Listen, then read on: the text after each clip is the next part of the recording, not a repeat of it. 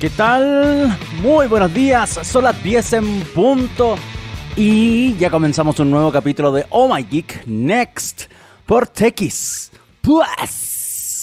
Espero que estén muy bien en sus casas, en sus oficinas, en camino a donde quieran, porque ustedes pueden disfrutar cuando y donde quieran de nuestra querida TX a través de texplus.com, la web donde se concentra toda la información de esta radio, además de las noticias, de los programas que ya pasaron, los que van a venir en formato podcast, por supuesto, y la señal en vivo, donde están disfrutando ahora ya, en este momento, el nuevo capítulo de Oh My Geek. Um, del Next, mejor dicho, no, no de Oh My Geek en sí. Aprovecho de saludar inmediatamente también al señor Gabriel Cedre, que está en los controles al otro lado y que preparó, por supuesto, una novedad en cuanto a música. Em, incluso trayéndonos, eh, en realidad no trayéndonos, sino llevándonos, transportándonos a los años 90, porque eligió tres canciones noventeras. Tres canciones noventeras, dos grancheras y una que en particular le dije ahora por WhatsApp cuando me las mandó. Dije, buena canción, alta canción le puse. Así que vamos a, revisar esa. O sea, no, no, no, va a ser parte del dato del buen Gabriel del día de hoy, esa canción en particular. Pero, pero, vamos a dedicarle también algunas palabritas porque el video y la letra de esa canción, vaya, vaya que fue polémica cuando, cuando salió por primera vez.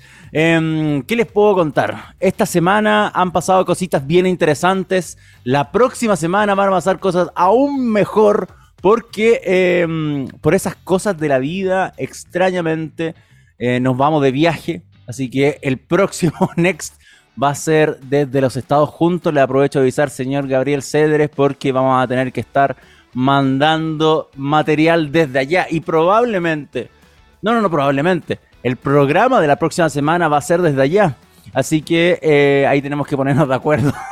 Esto salió ayer en la tarde-noche. Imagínense, así de express es la cosa. ¿te subí el avión o no querí? Vámonos, ya hacemos el programa desde allá. Así que todas las actividades de Oh My Geek van a ser desde allá, incluyendo el Next, incluyendo el Express para Canal 13C y por supuesto lo que vayamos publicando en la web. Así que dicho eso, em, no voy a adelantar. Tenía preparado porque lo hablamos la semana pasada, es por el lanzamiento del, nuevo Galaxy de Samsung. Hablamos del Galaxy la semana pasada, de las filtraciones que habían, de lo de los precios, todo lo que ya estaba y que había perdido la magia y que a mí me molesta mucho, igual se pierde de cierta forma la magia, aunque hace mucho tiempo ya que no existe esto de, de los fanáticos en los eventos de tecnología o de los palos blancos que aplaudían por cualquier cosa cuando presentaban algo. Eso como que ya dejó de pasar hace muchos años, pero aún así la gracia es ver el evento. Pero bueno, vamos a estar ahí. Vamos a estar partícipes del lanzamiento del nuevo Galaxy S23, de la serie Galaxy S23, que ya sabemos que son tres teléfonos, el estándar, el Plus y el Ultra, que em, representa la mayor innovación, el mayor cambio, el, precio más alto, por supuesto, donde vamos a estar viendo em, novedades. Eh, principalmente en rendimiento y en cámara, porque como podemos ver en las filtraciones y lo vimos la semana pasada, eh, en cuanto a estética, form factor, no hay mucho cambio. Y también analizamos eso, lo que está pasando con, con el mundo de los móviles este año, en el móvil en general, de los dispositivos, que hay una baja, gente no va a comprar tanto equipo, entonces también para qué eh, arruinar tanta innovación si es que em, se sabe y se proyecta con ya no solamente una empresa o una, o una eh, analítica, o sea, perdón, una consultora de mercado que diga que efectivamente esto iba a ir para atrás, mejor se calman las pasiones. De hecho, em, he visto rumores de Apple, harto, vamos a conversar, de hecho, si no me... ¿Lo puse en la pauta o no lo puse en la pauta? Creo que lo puse en la pauta. Ah, sí, lo puse como en los temas por si acaso.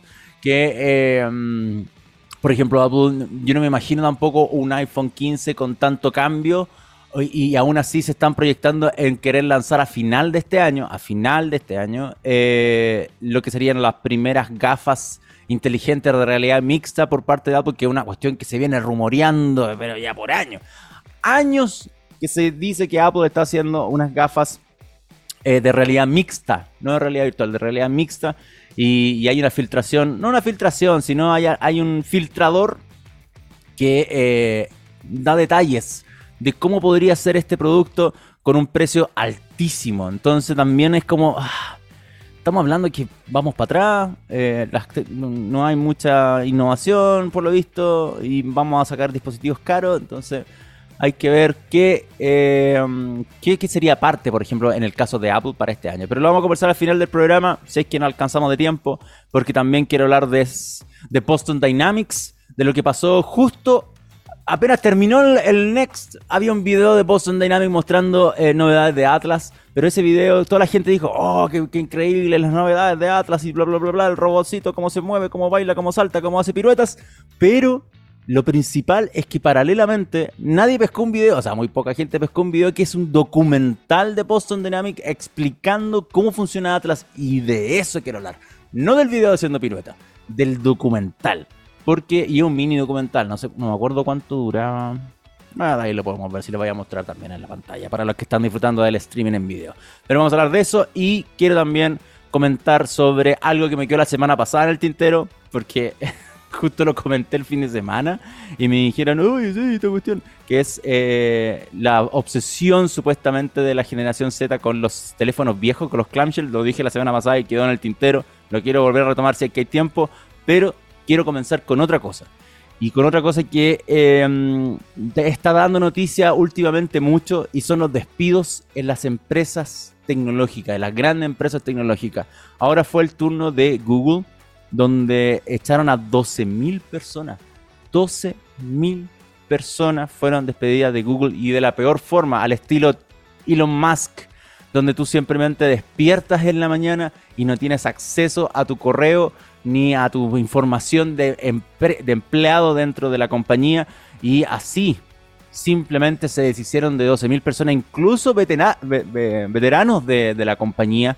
o sea, no solamente era como deshacerse del más barato, el que estaba recientemente nuevo, sino de antiguos empleados, recordando que hace ya un par de eh, meses, cuando empezó todo este tema de los despidos, lo que pasó con Meta, lo que pasó con Twitter, lo que pasó con Amazon, ¿se acuerdan que yo hablé hablé lo de, lo de Meta, cuando en Facebook también echaron a miles de personas.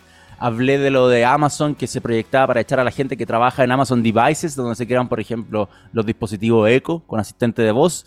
Em, lo que pasó en Twitter es mucho más caótico porque incluye todo lo que arrastra mediáticamente Elon Musk. Pero en el caso de Google, em, se venía hablando que la compañía ya hace tiempo había pedido, por ejemplo, el alto mando de Alphabet cuáles eran las personas que rendían peor. Entonces, probablemente ese haya sido el corte de las, las 12.000 personas que hayan rendido peor. Casi que como que ya, tírate la planilla, la base de datos, estos son para afuera, despedidos. Así que em, em, fue una noche fea, fue una noche fea la de, la de hace poquitos días atrás. De hecho, tengo una, un amigo que trabaja en Google, un par de amigos que trabajan en Google en Estados Unidos, y les pregunté, oye, ¿están bien? Porque 12.000 personas es, es un hachazo grande, es un guadañazo importante dentro de una planilla de trabajo en una empresa tecnológica como Google. 12.000 personas son muchas, es mucha gente. Y eh, por suerte ellos eh, continúan con trabajo, pero me contaban que amigos sí habían perdido eh, el mismo. Entonces es complejo, es súper complejo. Eh, es triste también ver en, LinkedIn, por ejemplo, me pasó con Meta, porque yo justo en, LinkedIn tengo contactos de gente de Meta, que es la gente de relaciones públicas que trabaja acá en, Latinoamérica, y veía cómo seguían despidiendo y agradeciendo la experiencia. No, no, nunca vi, al menos en el caso de Meta, nunca vi mala onda. A diferencia de la de Twitter, por ejemplo, que sí, sí se veía mala onda en los ex, empleados a través de la propia plataforma, pero en LinkedIn como que era mucho agradecimiento, como disponible trabajo, y acá con lo de Google pasó lo mismo, o sea, si son 12.000 personas, no digo que todos son 12.000 personas que trabajan em, en área ejecutiva o, de ejecución dentro de la compañía y que a la larga le interesa publicar en LinkedIn, pero son 12.000 personas, entonces claramente harta publicación eh, despidiéndose y lo extraño es esa, esa política de las empresas de si te despido, eh, tú te enteras al otro día cuando despiertas porque ya no tienes acceso a tu mail y no tienes acceso a tu cuenta ni a las aplicaciones de internas de la empresa. Y esa cuestión es tan rasca, Dios mío, tan, tan rasca, que, que me extraña, me, me, lo compraba de Elon Musk completamente, me lo creía de Elon Musk. Y probablemente lo hagan Tesla, en cualquier otra compañía donde trabaja. Pero me extraña de Google. Y yo sé que son 12.000 personas, pero eh, eh, controlar eso es raro. O sea, y, planificarlo de esa forma, pucha, ¿para qué les digo? Mira, acá hay un par de tweets, de hecho, en el caso de Google, que hay gente que está mm, eh, publicando su experiencia en Twitter. por ejemplo, gente que había trabajado 16 años y medio en Google, 16 años y medio en Google, y a las 3 de la mañana le desactivaron su cuenta. Y esa fue la forma de recibir la comunicación que fue desvinculado de la empresa. 16 años y te echan bloqueándote el correo. Así que, em, nada, pues fue triste, es complejo. Hay una cuestión que hay mucha, hay mucha gente que está tratando de analizar esta situación, de qué está pasando, por qué son muchas las grandes empresas que están echando a miles de personas. Por ejemplo, Spotify también tuvo despidos eh, en estos últimos días, hace, fue anunciado hace dos, tres días atrás, donde mm, eh, a diferencia de un Microsoft que eran 10.000 personas, un Amazon que eran 18.000 personas, Google que son 12.000 personas, o lo de Twitter que todavía no se sabe si es entre 11.000 y 5.000 personas, porque Elon Musk da una cifra, pero no, yo no le creo nada a ese señor. Lo de Spotify el 23 de enero fueron 600 trabajadores. O sea, claramente una empresa mucho más pequeñita, eh, pero sí, sí se reportó y sí fue informado por distintos medios que 600 personas, eh, porque fue el 6% de la planilla, imagínense, 600 personas, el 6% de la planilla se, se tuvo que eh, marchar simplemente por despidos que ya estaban relacionados a, muchas veces culpan a las mismas cosas. Uno, por ejemplo, em, pérdidas después de la recuperación de la pandemia, digo recuperación después de volver a, no estar encerrados, que es gran parte de lo que mencionó Mark Zuckerberg, de lo que, lo que mencionó, eh, o sea, de lo que se analiza, por ejemplo, con Google, con Amazon, donde hubo una explosión de utilización de servicios, se contrató demasiada gente y después eh, no, había más que hacer frente a eso porque ahí empiezan a bajar la, la intensidad de consumo o de utilización o de compras y, en el, por ejemplo, en el caso de Spotify mencionan la dificultad de, a pesar de tener los suscriptores, de poder mantener eh, corriendo la plataforma y todo el gastadero de plata que conlleva, por ejemplo, el backend, o sea, mantener servidores, el estar pagando licencias a los artistas y todo.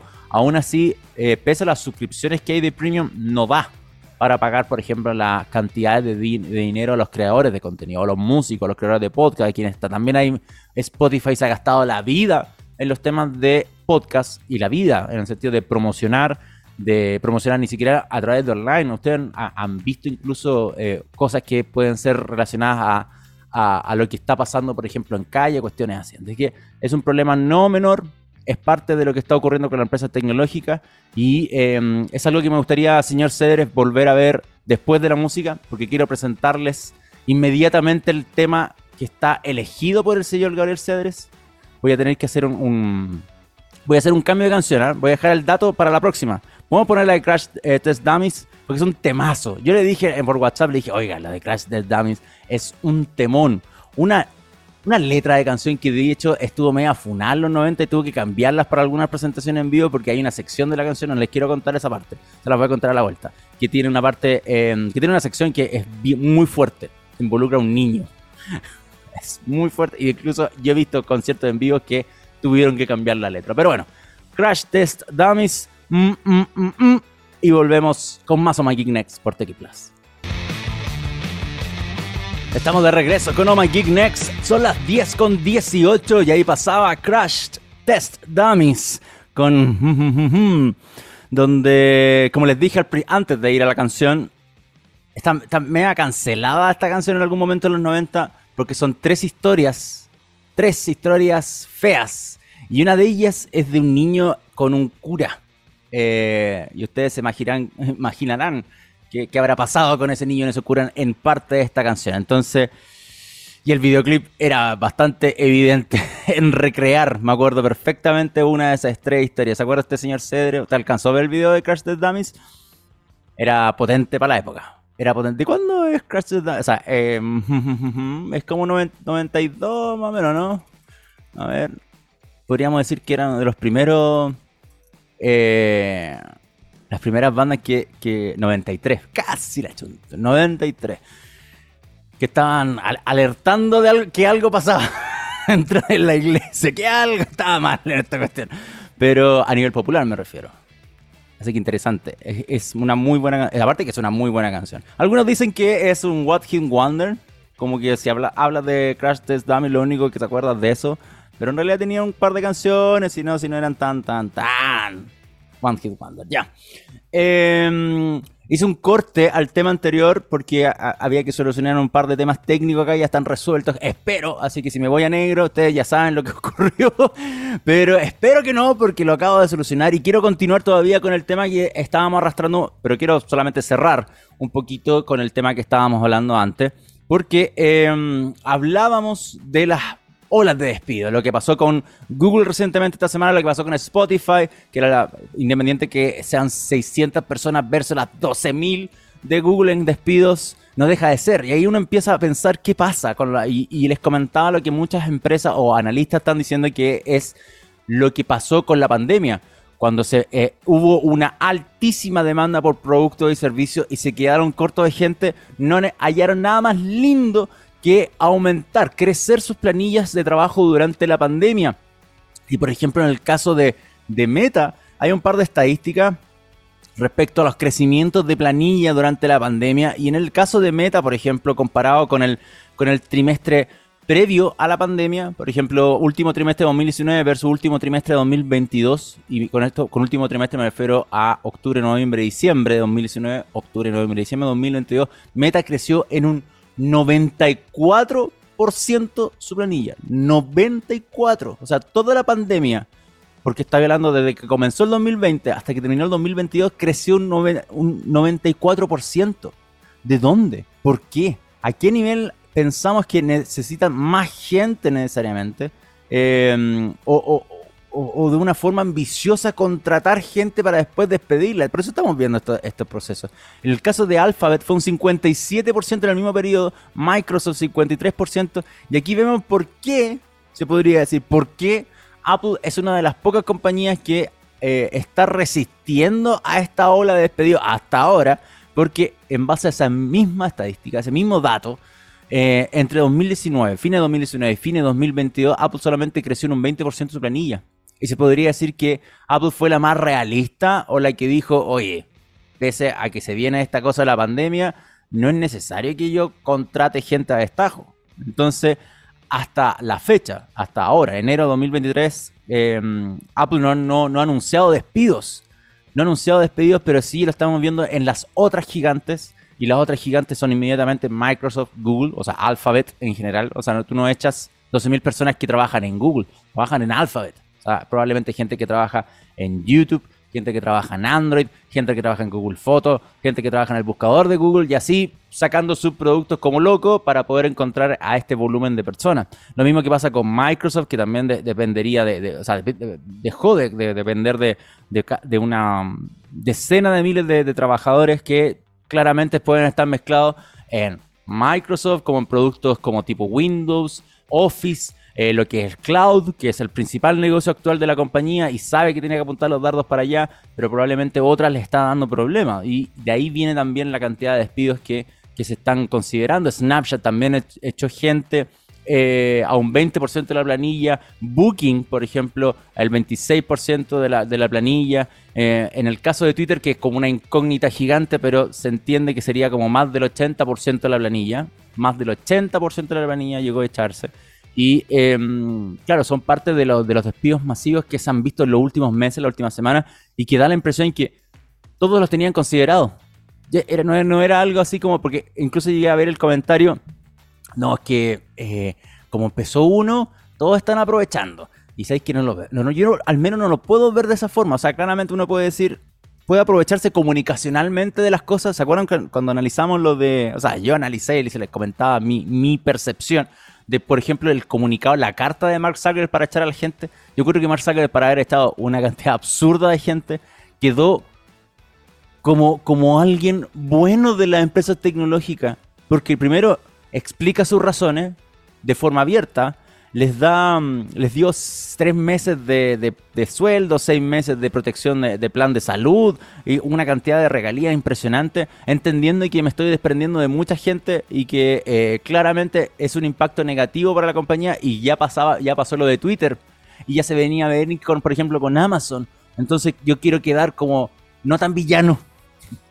Esa fue la impresión que me dejó lo de Mark Zuckerberg, pero aún así no deja de ser algo complejo, es algo malo, es una muy mala vista eh, o una muy mala proyección de lo que significó la pandemia para muchos y que yo, que yo creo que es parte de, lo, de, lo que, de lo que está pasando actualmente en las grandes tecnológicas. Haber aumentado sus planillas de forma absurda en la, pandemia para que después cuando se pasara esta em, simplemente no, no necesitaran más la gente. Y, eso probablemente les pueda, yo no sé si les significa, y acá habría que entrar al análisis, lo que se contrató o sea, por ejemplo, Meta en dos años, 94% de crecimiento de la planilla. Qué locura. Pero hay que ver cuánto ganó Meta con la gente que, contrató, si es que ese crecimiento de 94% para terminar deshaciéndose de gran parte de ello eh, era válido, era necesario, era útil o, simplemente fue eh, poco realista, una proyección mala. Bueno, Mark Zuckerberg en su carta se echó harto la culpa de muchas cosas, pero estamos de acuerdo que la culpa es de él. o sea, no, no, no, había que hacer una carta para darse cuenta de eso. O un mal manejo de empresa simplemente. Y aquí voy a decir nuevamente, Tim Cook probablemente sea el mejorcito de todos. Para que estamos con cosas. Bueno, eh, eso con ese tema no lo voy a seguir dando más vueltas porque em, es una lata, pero sí hay que comentarlo. Hay que comentar las malas decisiones de las, de, las grandes empresas tecnológicas y hay que ver cómo resulta este 2023, que todos lo tiran para abajo, todos lo tiran para abajo. Y, yo ya les he mencionado el tema de los dispositivos móviles, pero también que el sector de la tecnología es complejo para este 2023 y que todo bla, bla, bla, bla, y está difícil. Y, y siempre el mismo comentario negativo y todo, y hay que ver qué va a resultar. Yo soy de él, hay que ver. No el de tirarse al agua al toque y, tener las peores expectativas de todo, sino para aquí. ¿Para qué sigo entonces? Pero bueno, em, próximo tema. No voy a separarlo con música porque ya ocupé la canción que quería utilizar, en este caso de la Crash Test Dummies, pero nos vamos a saltar inmediatamente a lo próximo que quiero conversar con ustedes, que es lo de Boston Dynamics. Y lo de Boston Dynamics salió ya hace siete días atrás, em, salió justo el mismo día miércoles que yo estaba terminando este programa y la idea hubiese sido muy bonito. Lo puedo haberlo mostrado la semana pasada, pero bueno, no, hay, mucho que hacer ahí. Em, voy a poner los videos en mute, sí. Este es el documental. Justo este es el documental que les quiero mostrar. Porque es el clip que me interesa. Todos se colgaron de un video. Todos los medios dijeron, ¡ay, qué bonito el video del Atlas! Mira cómo da pirueta. De hecho, lo voy a dejar cargando también para que lo puedan ver pero lo que sí, los voy a dejar en mute, esto mismo. Y em, veamos si es que lo puedo cargar acá, señor Cedres, porque obviamente no estaba preparado para esta modificación de último momento, pero está todo ahí. Perfecto. Oye, pero señor Cedres, miren la rapidez que le tengo las cosas. Inmediatamente. Ahí está. ¿Se ve bien? Creo que sí. Para los que están disfrutando el streaming en txplus.com en video, van a poder disfrutar de este clip mientras hablo encima porque no, no voy a mostrar el video, no tiene mucho sentido. Este es el video que se proyectó hace seis días atrás. Se publicó, perdón, hace tres, seis días atrás, que hace Recrea. Es una recreación. Estas son las oficinas de Boston Dynamics. No es nada, no es realmente una, una un andamio en una construcción y nada, todo esto es falso, todo esto está fabricado y hay que entender eso también como tal porque es una recreación y hay mucha gente que se enoja. Me da mucha risa la gente que se enoja con estos videos porque dicen, oh, son todos falsos, miren ese robot de mentira. Pero claramente hay cortes, claramente hay, hay ciertas cositas que hacen ver el montaje de todo esto porque el robot no es perfecto, el robot se cae, el robot no calcula bien ciertas cosas y se nota que hay cuestiones que claramente fueron eh, regrabadas o eh, recreadas y probablemente eh, con máscara incluso para poder recortar al robot en ciertos puntos, los objetos que interactúan. Porque de hecho hay un par de cositas que, se notan mucho y que sean probablemente parte de, la composición de este video. Y eso es interesante de ver, es súper interesante de ver porque claramente no es una empresa perfecta. De hecho, hace poco también, a, a, raíz de este video, apareció uno de Tesla, un ex empleado de Tesla que dijo, nosotros también falseamos los videos de Tesla cuando los autos manejan solo los falseamos, eran de mentira, los videos de, la empresa. Entonces, ¿por qué no Boston Dynamics va a hacer lo mismo? Y de hecho, mira, les voy a mencionar solamente un, un único punto para que se den cuenta que el video es editado y puedan descubrir también que, em, que son videos promocionales y para mostrar la cuestión, si no hay ninguna locura. Miren, fíjense cuando agarra el bolso acá. Para los que están viendo el streaming en video, perdón, los que están disfrutando de esto en audio. Cuando agarra el, el bolso, el bolso se le se cambia la forma de un cuadro a otro de una forma muy extraña. Miren. Ahí. No sé si se dan cuenta. No puedo hacer zoom, pero... En ese cuadro, cuando lo recoge y probablemente hay un corte ahí y está bien. Pero para eso está este otro video que es el que me interesa hablar. Que paralelamente al de eh, Atlas Get a Grip, que es el que tiene casi 5 millones de views, uno que tiene solamente casi 2 millones de views y que poca gente, o sea, menos gente vio, es este. Es un detrás de cámaras, por ejemplo. Es una mezcla de detrás de cámaras de cómo hicieron el otro video, pero también explicando cómo funciona Atlas. Y eso es tremendamente interesante y único probablemente en la historia de esta compañía. Yo no les voy a, hablar del documental entero, son 10 minutos de, mini documental que hicieron, pero sí les voy a contar un resumen, sabiendo que en el caso de, Atlas en sí, ustedes se acuerdan que lo hemos comentado en el programa acá, eh, Boston Dynamics originalmente ha pasado por distintos dueños y originalmente gran parte de sus proyectos estuvieron financiados por el Ministerio de Defensa de Estados Unidos. Y hay proyectos como Big Dog, ¿se acuerdan de ese perro robot de cuatro patas que caminaba y sonaba? y era como muy tétrico y era uno de los primeros videos robots que mostraban y era el que le pegaban patadas y se caía y, le, hacían caminar en el hielo. Bueno, todo eso eran proyectos del Ministerio de Defensa de Estados Unidos, incluso fueron robots que fueron ocupados en campo por el Ministerio de Defensa y ese, en, ese, caso, eh, en el caso específico ese es Big Dog. Y en el caso de Atlas, que es este bípedo, eh, todo comienza con Petman, que es la versión previa a ese robot. Y Petman era un, era un robot que estaba, no caminaba por sí solo, sino estaba conectado a distintos cables y a un, soporte eh, y caminaba, por ejemplo, en una trotadora. Y la idea de ese robot era probar trajes militares. Entonces les ponían traje, les tiraban fuego. Y ahí creo, o sea, espero que Boston Dynamics no haya borrado esos videos. Pero por ejemplo, mostraban a Petan caminando y llamaradas de fuego para ver cómo resistían bien los trajes y obviamente como simulando el trote de un soldado. Esa, ese era el tema. Entonces, eh, Boston Dynamics pasó de eso a tener a, ser eh, parte de Google. ¿Se acuerdan que en algún momento Alphabet compró Boston Dynamics, después lo vendió a SoftBank y ahora terminó siendo parte de Hyundai? Y Hyundai claramente le ha sacado más provecho comercial sabiendo que los robots pueden tener una proyección no necesariamente militar. O sea, de hecho, cuando Google compró, o sea, Alphabet compró a Boston Dynamics, dijo, nosotros apenas terminan los contratos con el Ministerio de Defensa de Estados Unidos, no volvemos a trabajar más con el Ministerio de Defensa de Estados Unidos. O sea, nosotros no vamos a hacer proyectos para la milicia. Simplemente nos vamos a dedicar al desarrollo de robots. Y em, eso terminó evolucionando a claramente lo que ocurre hoy con, con lo que está pasando con, con, el robot chiquitito, con el robot perro, con el, con el Atlas ahora, con la demostración y todo. Y esto es interesante porque muy pocas veces hemos visto a Boston Dynamics explicando eh, el nivel de capacidades que tiene su robot, más allá de verlo ejemplificado en un video que hace pirueta porque hasta eso no hemos quedado últimamente. Y yo creo, humildemente, en Boston Dynamics tienen que haber dicho, ok, ya el robot hace pirueta. O sea, uno lo programa y baila y hace parkour, porque también, eh, ¿se acuerdan los videos? Por ejemplo, el video del, si no me equivoco, el de fines de 2021, que hacían bailar a varios, ahí en el mismo lugar, donde ese que ese es el centro de pruebas, donde, donde tienen claramente acondicionados, si se fijan el piso, por ejemplo, engomado, porque los robots pasan cayéndose, entonces claramente para resistencia del suelo y todo.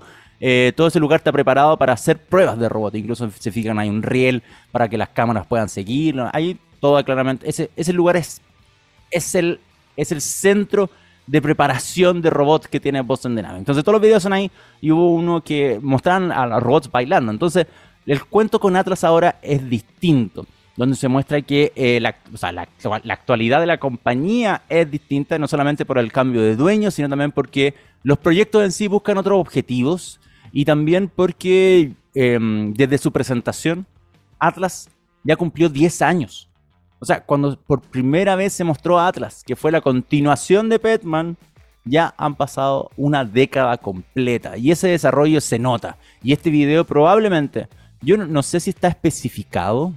A ver, voy a revisar en la descripción. No, no, no, no, no, no, ya. Yo creo que comunicacionalmente Hyundai tiene que haber dicho a Boston Dynamics, oye, cumple 10 años este robot, hagan este video hagan, eh, expliquen cómo, cómo han sido 10 años de desarrollo de un robot que camina, que tiene la habilidad de girar, de saltar, de tomar objetos, hace esas cosas. Entonces, ahí hay una, una, serie de explicaciones con distintos ingenieros de la compañía eh, y, específicamente en este video, no en el otro, que hace solamente las piruetas, en este, donde hablan, por ejemplo, eh, los propios científicos que están detrás del robot, explican cómo, por ejemplo, con distintas cámaras el robot no solo ve, sino también tiene cámaras de profundidad y así saben qué tan cerca están las cosas, qué tan cerca pisa, qué tan cerca salta, por ejemplo, ahí cuando salta con la... Porque imagínense la, la acrobacia aquí es que eh, bueno, saca a sacar la cresta el Pero salta con una pesa. Entonces la gran pregunta también era cómo el robot tiene que aprender de sus propias acciones y movimientos y que cómo funcionan y deben evolucionar en base a las leyes básicas del universo. O sea, por ejemplo, si yo voy en la calle y me encuentro con una pesa, yo agarro la pesa y efectivamente hay muchos músculos de mi cuerpo que tienen que ponerse más rígidos y agarrar y soportar ese peso, porque si no me voy de cabeza, me voy de, cara al, asfalto. Entonces el robot tiene que hacer exactamente lo mismo y parte de este video, no le quiero spoilear tampoco el clip, lo pueden ver, creo que ya tiene subtítulos puestos, ¿no?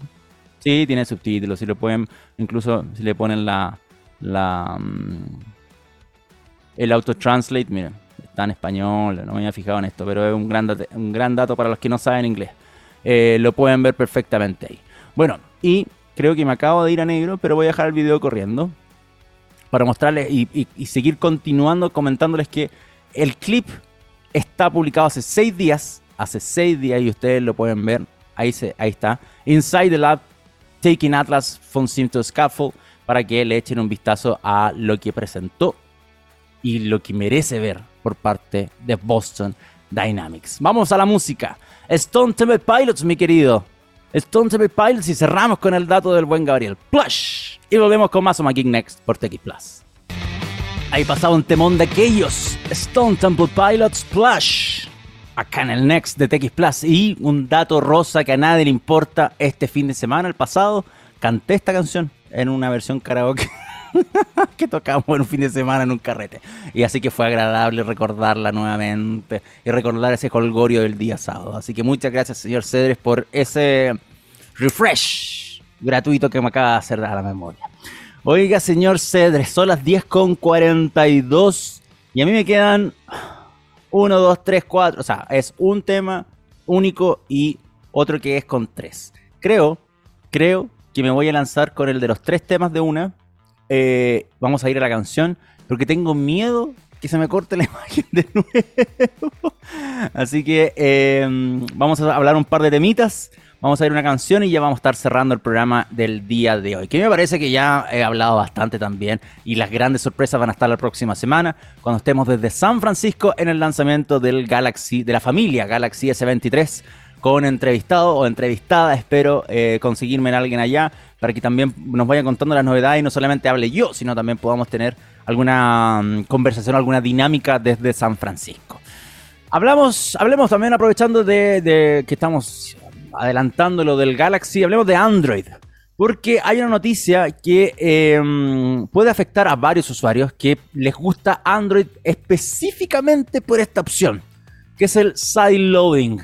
Si no saben, conocen el concepto de sideloading como, como concepto, le explico rápido, fácilmente que es la capacidad de cargar aplicaciones por fuera de la tienda de aplicaciones. Es lo más obvio y es lo que de hecho mantiene a viva en gran parte a Huawei el día de hoy. Si ustedes se imaginan los teléfonos Huawei sin los Google Play Services, eh, tienen que muchas aplicaciones tipo que no están disponibles en su propia tienda de aplicaciones tienen que ser cargadas con sideloading. O sea, yo las bajo de otro lado y las cargo a mi celular. Y eso a Google parece que ya le aburrió después de 14 versiones de su propio sistema operativo y sería parte de una edición reciente del código fuente de Android 14 que mostraría que Google está poniendo un, un paralé o una, una restricción muy estricta a los requisitos de las API para que alguna, algún fabricante, algún desarrollador pueda cargar la aplicación a través de sideloading. Y eso inmediatamente afectaría a los usuarios directos, que tan simple con hacer un cambio en la configuración del celular podían cargar los APK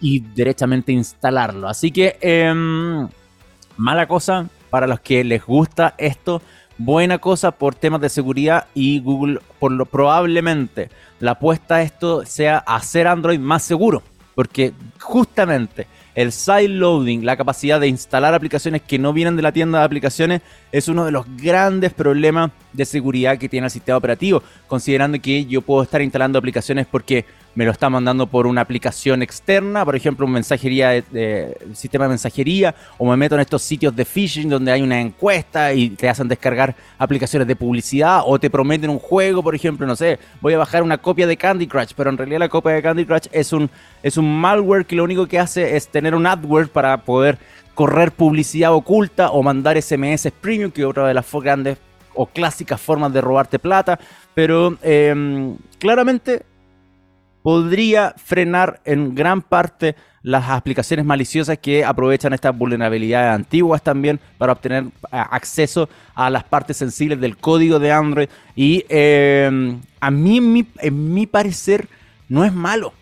No es malo, pero claramente yo estoy muy seguro que hay gente, sobre todo los más nerds, que les gusta la capacidad de poder cargar sus propias aplicaciones a través del sideloading. Y sideloading tenía, por ejemplo, lo tenía Microsoft en Windows Phone, lo tenía BlackBerry en su BlackBerry OS, incluso en la última versión podía cargar sideloading y probablemente la única compañía que no lo permitió nunca en su historia ha sido Apple con iOS, porque jamás si no fuese por Jailbreak, que es eh, obviamente el proceso de liberar el teléfono, nunca podrías cargar una aplicación a través de sideloading. Entonces, Apple es la única que lo ha mantenido así históricamente. Android fue la que se interpuso para hacer todo lo contrario y ahora quiere eh, erradicar esa opción.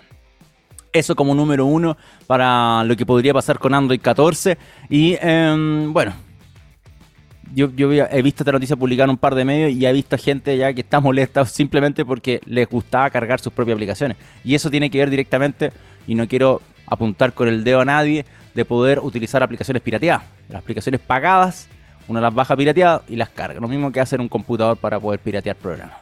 Eh, otra noticia respecto a aplicaciones móviles específicamente, me quiero inclinar a WhatsApp porque nuestros queridos amigos de WA Beta Info, que son los buenos filtradores de WhatsApp, la fuente más fiable en el planeta, yo les voy a decir, es WA Beta Info, por lejos. Si quieren saber novedades de WhatsApp, síganlo en Twitter.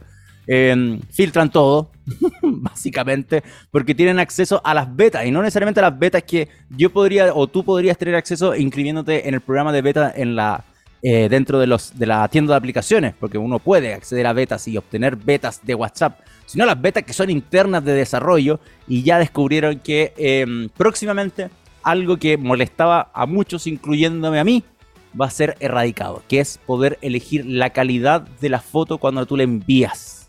Así como cuando tú eliges la calidad de la foto cuando envías un mail, te preguntas si, si quieres que sea el tamaño original, real, que pese, no sé, 10 megas o versiones comprimidas. WhatsApp lo que hacía automáticamente era comprimir todas las fotos. Y siempre la calidad de WhatsApp ha sido un asco.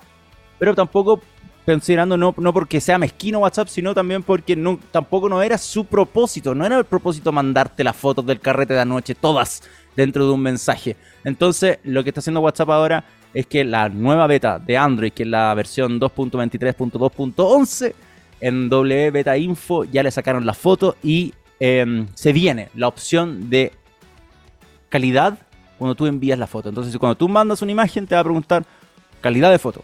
Apretas y escoges si quieres enviar la calidad original o la versión comprimida de eh, WhatsApp. Así que va a ser útil para compartir imágenes, sobre todo para los que, eh, en el caso de nuestro mundillo, trabajan con fotografías. Por ejemplo, sacaste la foto, necesitas publicar, necesitas enviar a otra persona.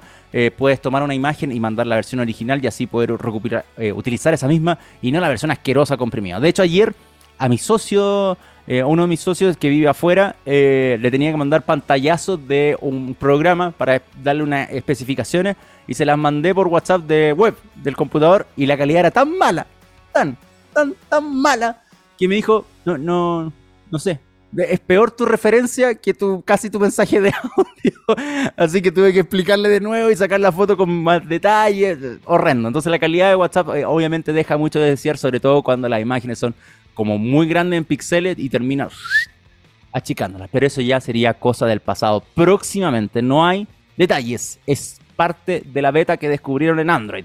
Así que imagínense que de aquí, y ha pasado antes, han descubierto beta y ha pasado medio año y se implementan las cosas. Así que em, hay que ver. Pero esta cuestión no, no, implicaría mayor gasto para WhatsApp, considerando que no almacenan eh, multimedia necesariamente, pero sí en el usuario no debería ser más que configurar un par de cosas. Ojo, por supuesto, porque si te empiezan a mandar o empiezan a mandar fotos en alta calidad, o sea, en tamaño original, claramente si es que utilizas iCloud o utilizas eh, el sistema, otro sistema para poder resguardarte un mensaje, vaya que se van a ir, vaya que se lo va a chupar entero ese almacenamiento. Así que ojo con eso también y probablemente WhatsApp tenga que hacer modificaciones a cómo administra la multimedia y dar ciertos hints a los usuarios para que no se pierdan y que no se les llenen. Por ejemplo, yo no, yo no compro iCloud.